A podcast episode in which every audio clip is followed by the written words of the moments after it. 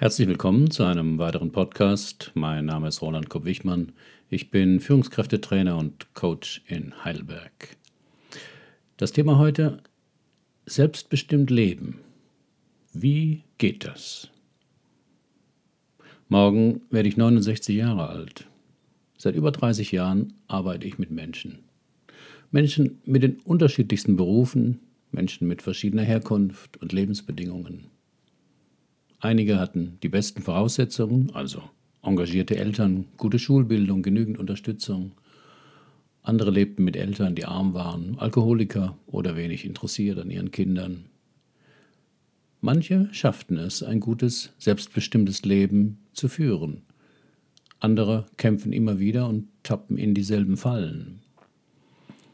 Wie selbstbestimmt ist bis jetzt Ihr Leben eingerichtet?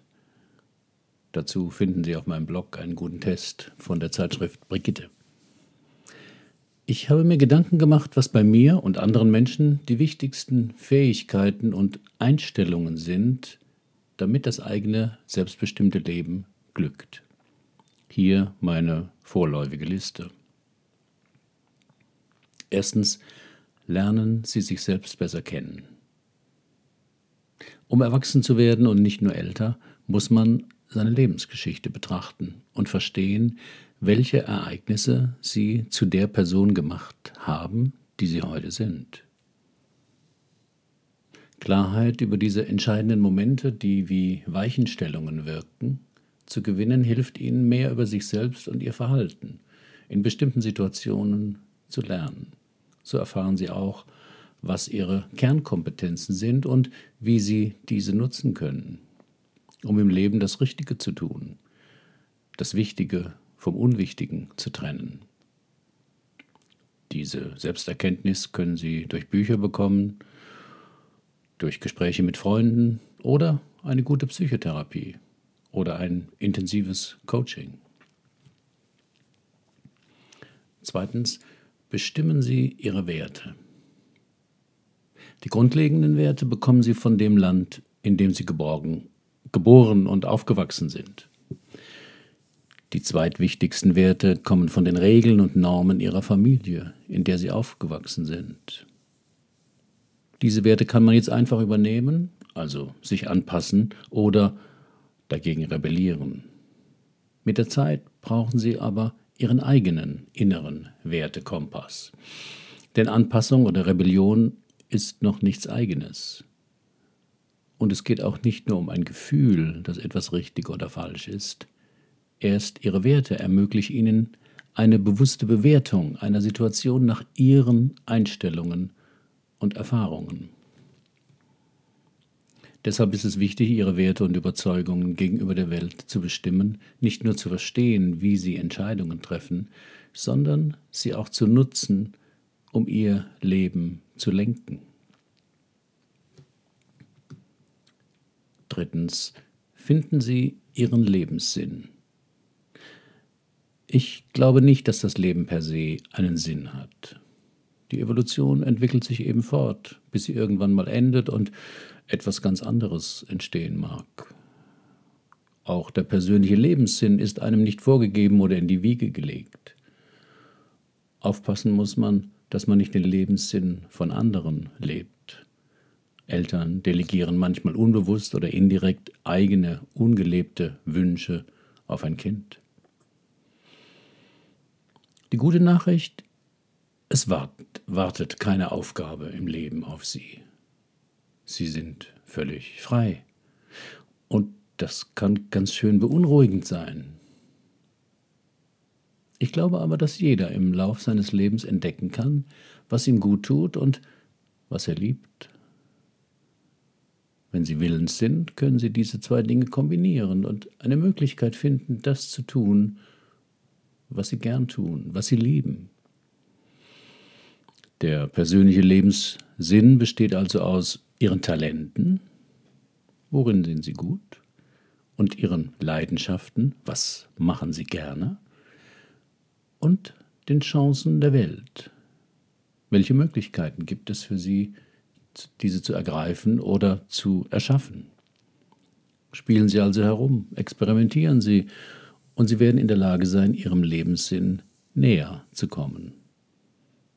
Ich selbst brauchte vier verschiedene Berufe und viele Umwege, um herauszufinden, was ich wirklich wollte.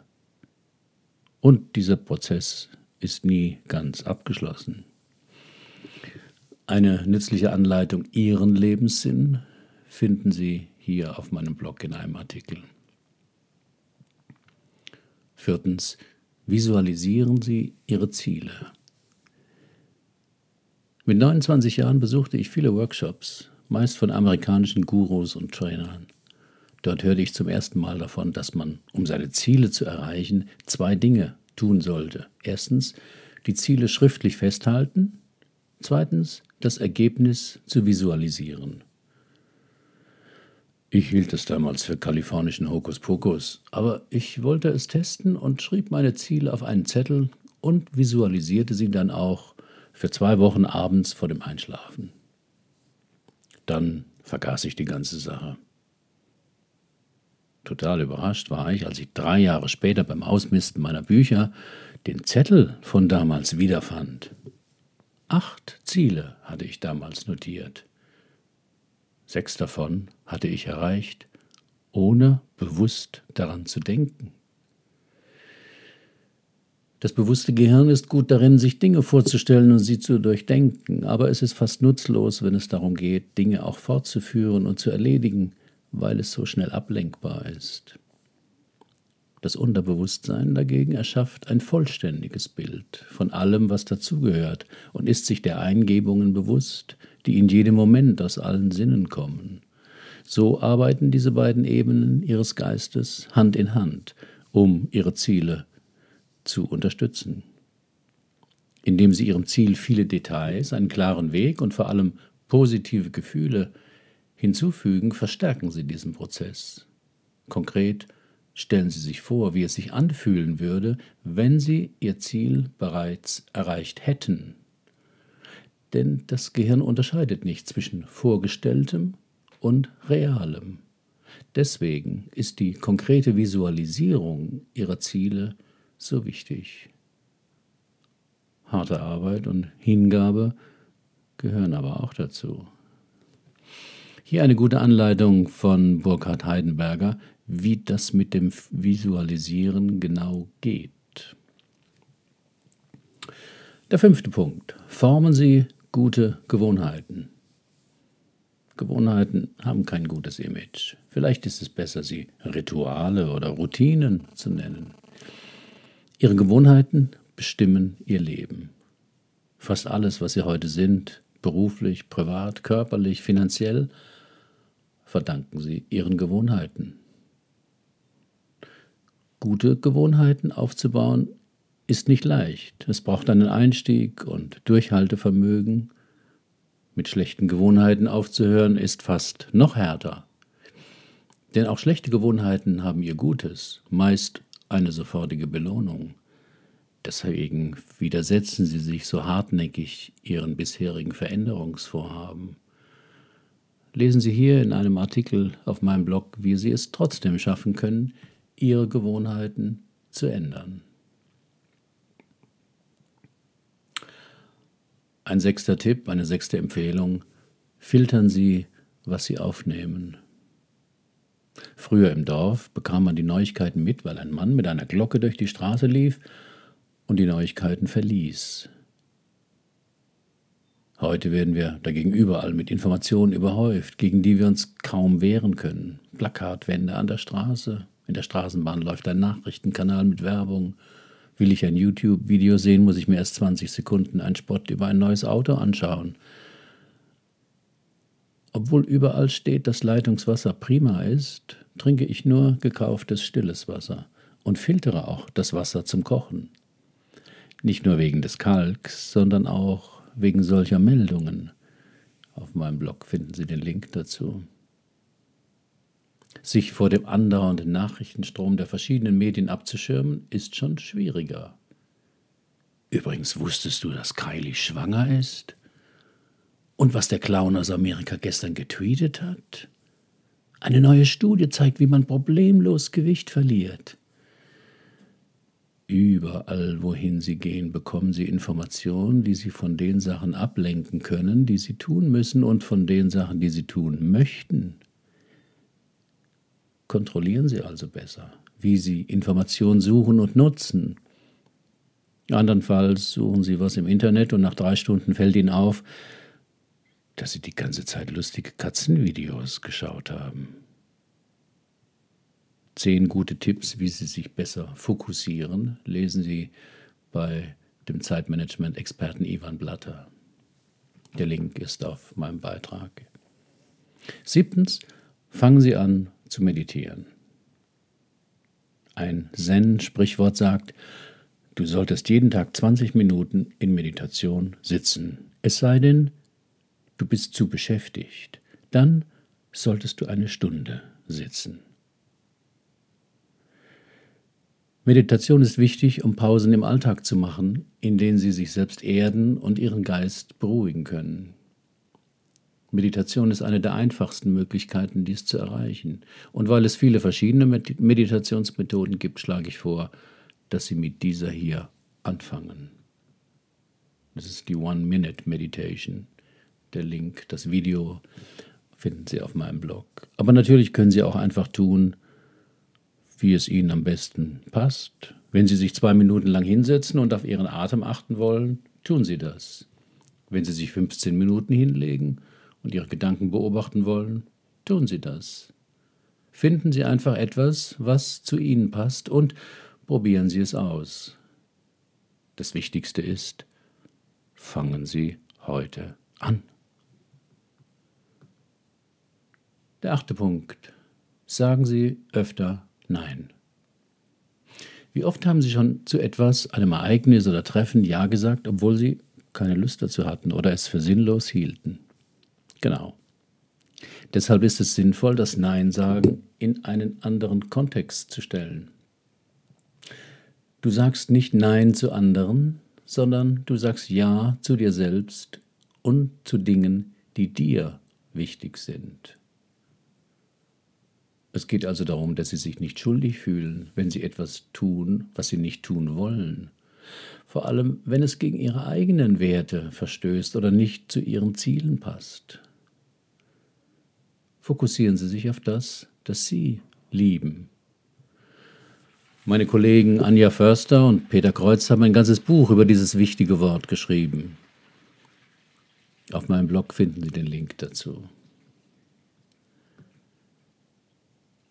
Neuntens, betrachten Sie sich als Marke. Durch die Dinge, für die Sie sich täglich entscheiden, erzählen Sie immer eine Geschichte Ihrer Person und Ihres Lebens. Das kann man auch als Erschaffen einer Marke oder Marktnische verstehen. Konkret heißt das, es wird eine Menge Leute geben, die diese Nische nicht mögen. Und es wird auch viele Menschen geben, die etwas damit anfangen können. Und egal, was sie tun und wie sie sind, sie werden nicht in der Lage sein, den gesamten Markt abzudecken. Das ist ganz natürlich. Und es gibt keinen Grund, sich zu rechtfertigen oder schlecht zu fühlen. Es reicht, wenn Sie Leute finden, die genau Ihre Marke schätzen. Sie können also authentisch bleiben, jeden Tag etwas verbessern und Werte schaffen und dabei ihre Geschichte weiter erzählen. Sich selbst als Marke zu sehen, spielt überall eine Rolle. Egal, ob Sie sich für eine neue Stelle bewerben, ob Sie Ihre Position im Team beeinflussen wollen oder wenn Sie online auf Partnersuche sind. Wie man sich selbst als Marke betrachten kann, lesen Sie in einem Beitrag auf meinem Blog. Der zehnte Punkt. Schaffen Sie sich ein Netzwerk von Menschen, die zu Ihnen passen. Ein Zitat von Jim Rohn sagt, du bist der Durchschnitt der fünf Leute, mit denen du die meiste Zeit verbringst. Der Aufbau eines Netzwerks ist der Versuch, inspirierende Menschen zu finden, die dieselben Werte, Überzeugungen und Interessen teilen wie Sie denen sie etwas Wertvolles geben können und die dasselbe für sie tun. Denn der größte Teil des Erfolgs und Glücks in ihrem Leben kommt vom Austausch und der Arbeit mit wichtigen Menschen, die sie persönlich und beruflich weiterbringen. Und umgekehrt. Wie Sie sich schnell ein berufliches oder privates Netzwerk aufbauen, beschreibt hier sehr gut mein Bloggerkollege Jochen May. Das Fazit, woran Sie erkennen, dass Sie selbstbestimmt leben. Selbstbestimmt zu leben heißt, dass Sie für sich eigenständig bestimmen, wie Sie Ihr Leben mit allen Ausprägungen gestalten wollen. Dabei prüfen Sie immer wieder auch alternative Möglichkeiten. Sie streben Veränderungen bewusst an oder lehnen sie ab. Sie streben danach, möglichst unabhängig zu sein und es auch weitestgehend zu bleiben. Und das trotz der Einsicht, dass man als Mensch immer abhängig ist von anderen. Sie können sich Ratschläge von anderen anhören, reflektieren und auch diese umsetzen, wenn sie zu ihren Vorstellungen, Wünschen und Werten passen. Dagegen wehren sie sich gegen Bevormundung oder diktatorische Übernahmeversuche von anderen. Selbstbestimmt leben heißt auch Abhängigkeiten von anderen Menschen, von Alltagsritualen oder schlechten Gewohnheiten zu minimieren. Ein wichtiges Merkmal ist das Maß der Freiwilligkeit. Dazu ist es auch wichtig, seine persönlichen Grenzen der Überforderung zu kennen, um rechtzeitig die Notbremse zu ziehen. Müssen Sie wirklich zu jeder Veranstaltung, Feier, Event oder Einladung gehen? Wer selbstbestimmt lebt, muss also öfter Nein sagen und in Kauf nehmen, dass er andere enttäuscht. Selbstbestimmt Leben ermöglicht einen Ruhepol und ein Freiheitsgefühl. Es werden Prioritäten gesetzt und genügend Freiraum für Ungeplantes geschaffen. Wie selbstbestimmt erleben Sie heute Ihren Tag? Herzlichen Dank für Ihre Aufmerksamkeit. Bis zum nächsten Mal.